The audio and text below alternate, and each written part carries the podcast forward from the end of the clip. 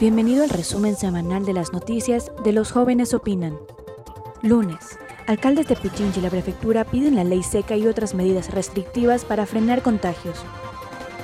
La prefecta de Pichincha, Paola Pavón, informó que junto a otros seis alcaldes del cantón quiteño piden que el toque de queda sea desde las 18 horas hasta las 5 horas, declaración de ley seca y la restricción de actividades comerciales en los días domingos.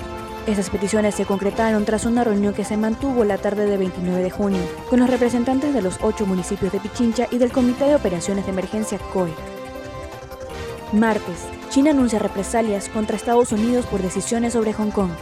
Este martes, el país asiático China anunció que tomará represalias contra Estados Unidos esto luego de que Washington deje sin efecto el estatus especial que otorga a Hong Kong, a raíz de la polémica ley de seguridad ratificada el 30 de junio por el Poder Legislativo chino.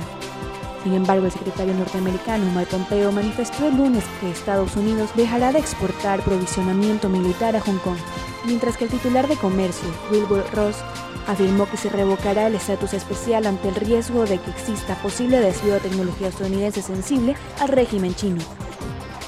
Miércoles, asambleísta Daniel Mendoza renuncia al cargo en su comparecencia ante la comisión multipartidista que lo investiga.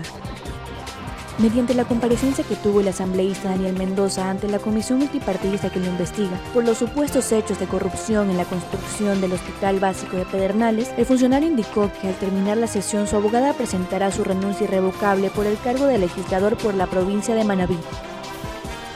Jueves, Ministerio de Salud hará revisión de carnes de discapacidad emitidos.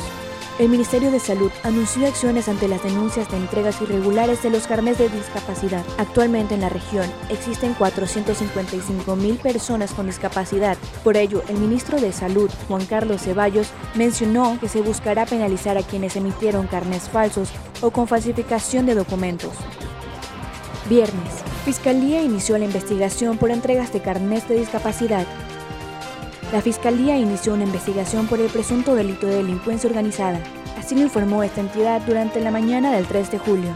El anuncio se dio a cabo luego de que el ministro de Salud, Juan Carlos Ceballos, reconociera un día antes que el Ministerio de Salud Pública ha detectado un estimado de 13.000 carnes de discapacidad ilegales, contando aquellos que han sido emitidos durante la emergencia sanitaria, cuando el servicio no estaba en funcionamiento.